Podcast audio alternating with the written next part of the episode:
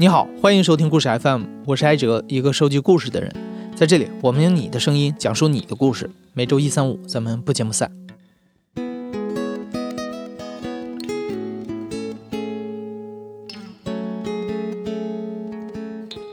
因为新冠肺炎疫情的影响，到目前为止，可能不少人都已经在家宅了半个多月了。长时间过封闭的生活，缺少户外的社交娱乐，这多多少少都会影响人的心情。所以，很多的专家、媒体啊，都呼吁不光要重视身体上的防护，还要重视心理上的防护。所以，上周我们做了一个故事征集，让大家来讲一讲各自宅在家的生活是怎么过的。我们从中选择了几个暖心的小故事，希望能在这样的日子里。给你带来一点调剂。我叫伟仔，呃，来自于湖南长沙，今年三十五岁。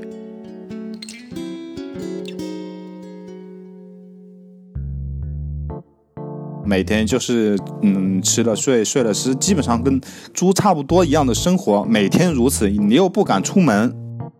小孩的话就在家里看电视啊，看动画片啊。偶尔呢做一下寒假作业，因为他的寒假作业早就做完了。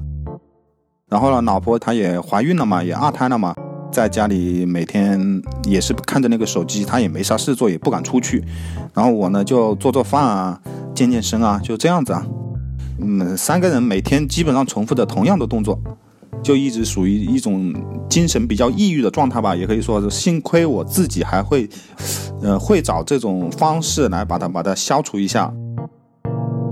我这个群比较独特，这个群的话是我的同事的老公，因为我的同事女性比较多，然后他们的老公呢跟我玩的特别比较好，所以说就几个人开了一个小群。嗯，一开始白天还是保持着这种微信上的联系嘛，然后就发现。又不能出来喝酒，光凭这个微信上的联系也可能表达不了我们自己相互之间的这种思念吧。因为平常本身就出来聚的比较多，所以就想了一个办法，然后晚上十点钟左右，十点钟左右我们就视频，一个群里面可以有七八个人一起视频嘛。我们那个群正好有五个人，五个人就全部把视频打开，把各自的那个准备下酒的菜把它备好，把摄像头对着自己就干杯啊，喝酒啊。啊，聊各种什么疫情啊啥的，各种每天发生的事情啊什么的。每天拿出一点腊鱼腊肉啊，要不就凉拌着吃，要不就炒着吃，或者是，呃，长沙还是有一两家那种那个卤味店，就是专门买那种鸭脖啊、酱板鸭什么的，酱牛肉什么的，就买点那种下酒菜。最开始的几天就是比。每天还会有一些评论，看谁的下下酒菜比较丰富，那么你就是土豪。然后越到后面，就发现那桌上的东西越来越少，因为没有出门的机会，也出门买不到东西，所以家里备用的东西也越来越少了。到了最后，就只剩点花生米啊什么的，还有薯片啊什么的。我是喝啤酒，他们有的喝白酒，有的喝红酒，反正各种酒都有。关键就是说，不是说让你喝什么酒，关键就是说在一起喝喝酒、聊聊天，那一晚都睡得比较好。你不像每天没有一个盼头的话，每天睡觉都睡不好。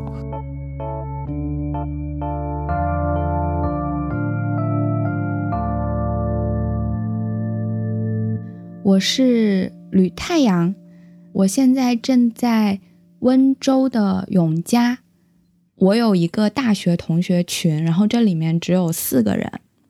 因为我大学毕业已经十年了，但是我们就时不时会在里面有一搭没一搭的聊一下，但是聊的也不是特别频繁的那种。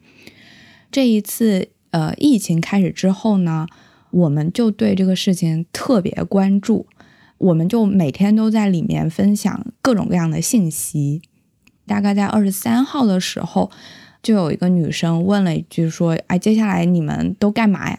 我就随口说了一句，我就说：“我们可以打牌呀。”然后我就去搜了一下小程序，这个小程序的名字叫“欢乐斗地主”，然后就把它丢进去。然后那个时候我们就开始这样子打起牌来。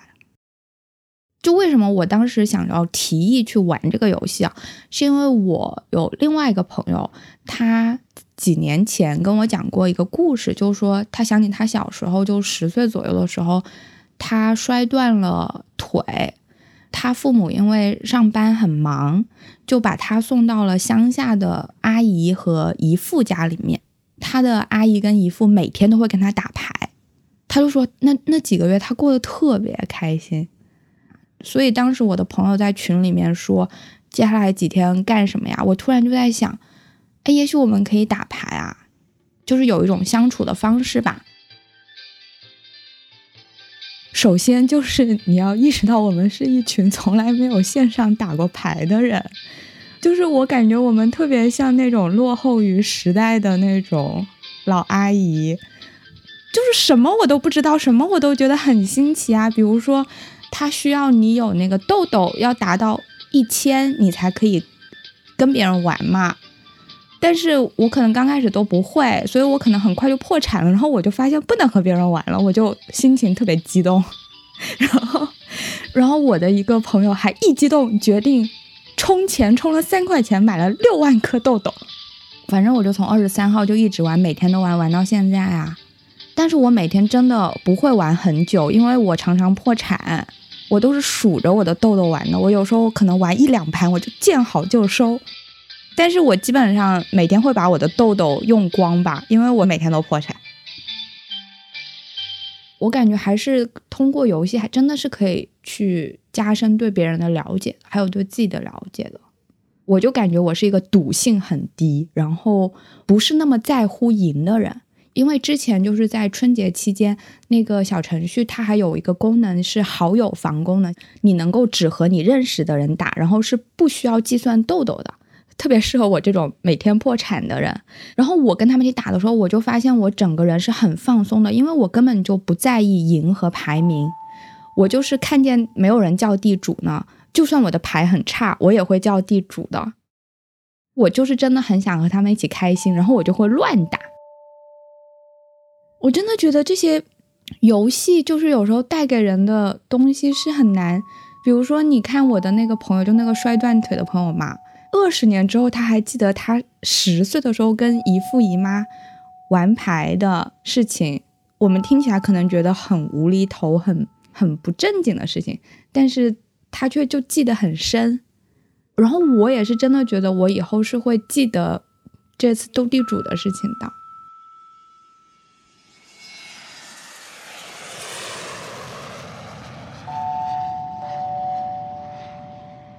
我叫 J.D，现在在悉尼，我今年二十八岁。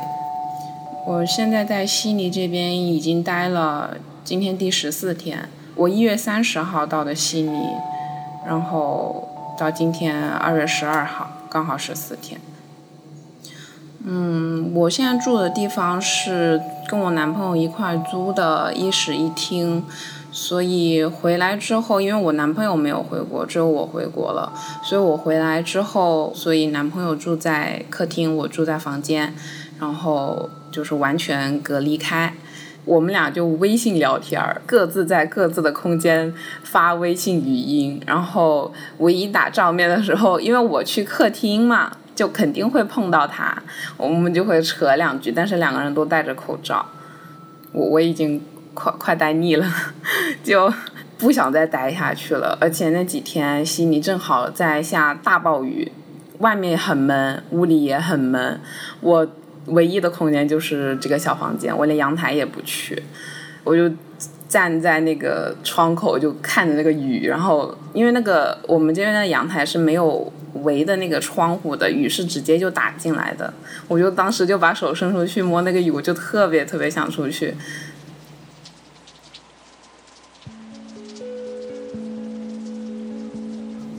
其实吧，我觉得最快乐就可能玩游戏的时候会稍微轻松一点，因为如果不是玩游戏的话，脑子就会很散，脑子一散就开始想划手机，想看情况，想看国内的情况，想问家里的人有没有，就是因为看到一个数字的变化，你就会很想知道他们的情况。那但是你找到一件事情让你集中的时候，你就会感觉那个时候稍微。不想那些事儿，你就玩玩游戏。微信上面就是玩那种小程序组队的那种游戏，就是相当于平时跟朋友聚会的时间被搬到了网上这样子。然后有 QQ 游戏，它是我特喜欢玩俩啊，一个是那个连连看，一个是大家来找茬儿，它就有一种。呃，因为那个得得是我高中的时候玩的游戏了，它跟现在的这些游戏不太一样的，就是你能够看到对方跟你的进展，就是比如你在玩一个游戏，你能看到对方一下子呃，比如说连上了多少个呀，怎么怎么样，让我有一种。我可以看到别人跟我在一起的那种感觉，就确实有人，你看到他来来回回进进出出那个房间，然后有时候甚至你打打个斗地主人还能吵起架来，就感觉特别有画面感，就感觉你跟他们很近，你不是离得那么远，又有回忆感，然后呢，你又能看到他们在那吵架，又很有生活感，就你还能跟他扯两句，有的时候如果你主动跟人家说话的话。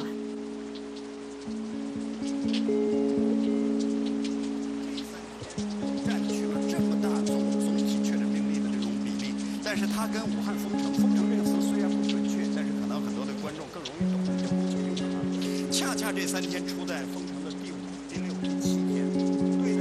嗯我叫大白鹅，我是现在在南京啊影视行业的从业人员。其实算上我从一月中旬得流感开始的话，已经在家待了一个月了。除了养病的话，其实之前在整个疫情大爆发，包括封城之前，更多的是在做一些自己的事情。就像我妈，她就比如说看电视。她还把以前她以前之前想要给我织一件毛衣，中间断了很长时间，让他把重新翻出来做。嗯，然后我的父亲好像他的生活可能是影响最小的吧，因为他就是一个很自律的人。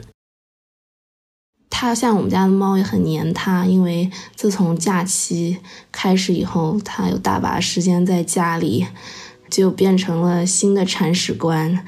我们家猫现在就特别的开心，经常要把它从它自律的那个工作流程中，就是把它引开，让它一定要去阳台上去跟我们家猫做深度按摩，趴在那个三角形的猫抓板上，然后手紧紧的，就是那种。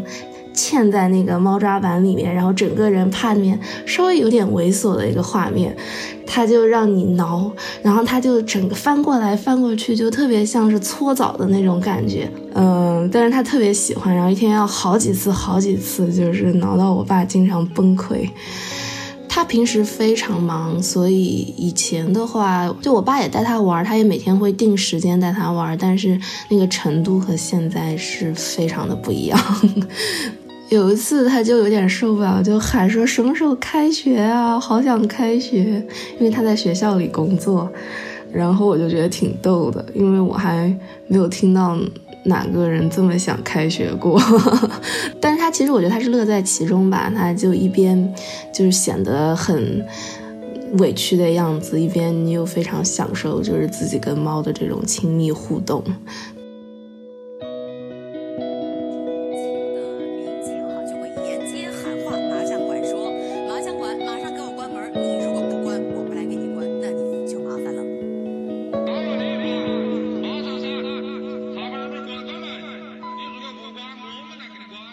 叫小沃，然后今年二十五岁，嗯，我的家在辽宁鞍山，然后一个村儿。我是大年三十儿那天，嗯，做完一天工作，然后五点下班之后回到的鞍山，然后家里。我前半段时间特别焦虑，然后就是我想就是看点书或者什么的，但是就是。整个人在焦虑的状态下，然后根本看不进去书，我就一直在刷刷刷，然后看全国怎么样了，然后我家这里怎么样了，我就特别的焦虑。然后我看到我爸就是去麻将馆，我更焦虑了。就是我们东北管这些个耍钱，然后我爸就是。大年初一那天下午，就是吃完饭之后，然后就去耍钱了。然后我就警告他，我说现在就特别紧张，你你可千万别出去。然后我爸说，哎呀，没事儿。然后我初二我又警告他一次，然后他还不听。我就我就想，我得想个什么招儿。然后我看到那个就是微博上有的四川一个女孩，然后她把她爸爸给。举报了，然后我就想我要不要也举报一下，然后我就我就观察了一天之后，我爸，哎呀，出差他又出去耍钱了，我行我就不行，我太害怕了，我就我小弟今年高三，然后我今年有自己准备出国，然后我就一想啊，我的天呐，要是全家被感染了，我小弟高三这计划也泡汤了，然后我出国计划也泡汤了，后来我就。打了一次幺幺零，我人生第一次打幺幺零，我超级害怕。然后我打了之后，接了是一个大叔，然后他一说就是我家就是海城那边的东北话，然后就是我小的时候听叔叔大爷他们讲话那口音，我一听我就放松了。然后我就跟他说一下我大概是个什么事，我说我想把我们村儿的麻将馆给举报了，他们现在疫情这么严重，然后他们还开。然后接电话那个叔叔说，那你想举报哪一家啊？我说我都举报了，他们都开。然后他说那不行啊，我们得有记录，然后你得说你哪家，然后。我根本叫不上名儿，我都不知道哪家。他们麻将馆更新换代也很快。然后我说，我说我不知道名儿，反正就是都举报了。他说，嗯，不知道名儿不行啊，但是我给你安排一下吧。他就是这个，我打到了我们的那个市里，然后他那个市把这个电话就是转接到我们镇上的那个派出所，然后那个就是可能是最近疫情比较严重，然后他也没有说什么不举报。他说好嘞，等一下。嗯，我是中午去打的电话，然后我中午打完电话的时候，我就一直观察，观察我爸回没回家。然后到下午的时候，我爸才回的家。然后回家之后，我发现他有一点点反常。他们应该是下午的时候去了，然后去了之后就把他们的人教育了一下，然后把他们都给遣散了。我感觉到我爸反常，是因为就是之前我爸回家直接就是下车之后，然后就进屋。但是那天我举报完之后，他在车里能待了二十分钟，把那个车火给熄灭了，就在那一坐，没什么表情，然后把车窗摇下去抽根烟。我也不太敢问呢，我我爸也是。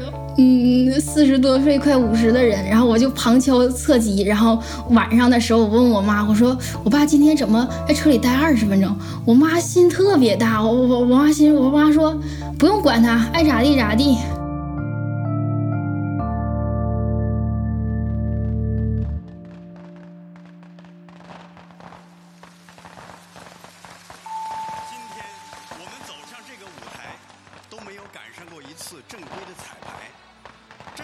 春晚历史上给主持人留下准备时间最短的一次。然后我是月神，今年二十六岁，然后是湖北黄冈人，现在是在家里面。这一次呢，其实黄冈也是引起了全国的关注，因为它是在最初的时候是次于武汉的重灾区之一。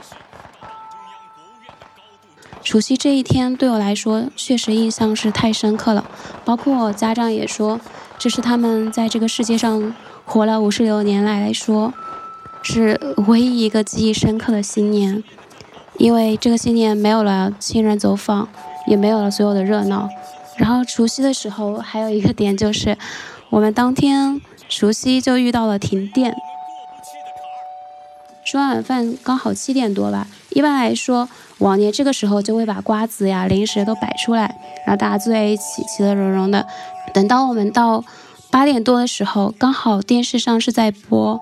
今年大家印象很深的就是春晚的主持人们致武汉的一个节目，我们刚好在看那个节目，我们也非常的感动，感受到了大家对我们这一个省份、对我们这些城市的关心。但突然电就一下子家里就全部都黑掉了，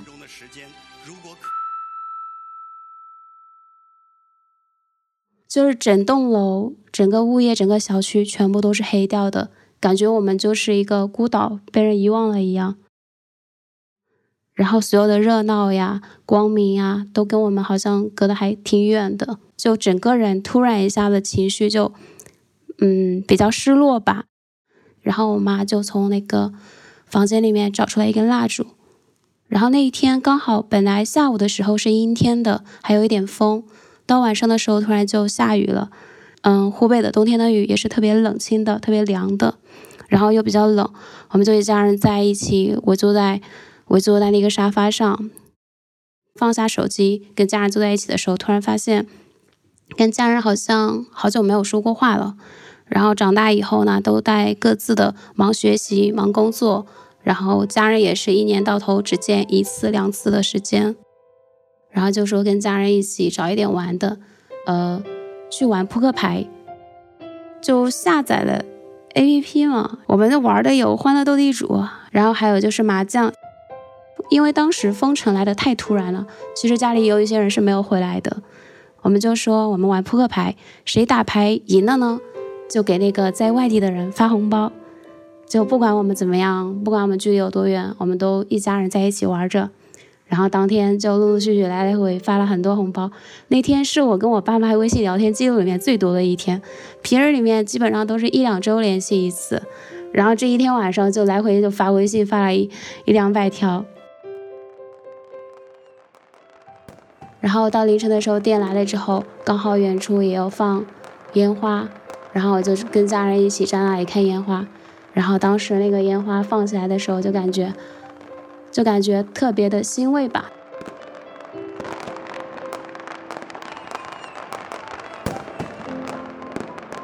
前几天我还发了条朋友圈啊，我说特别想和朋友们一起去聚会、吃火锅、侃大山。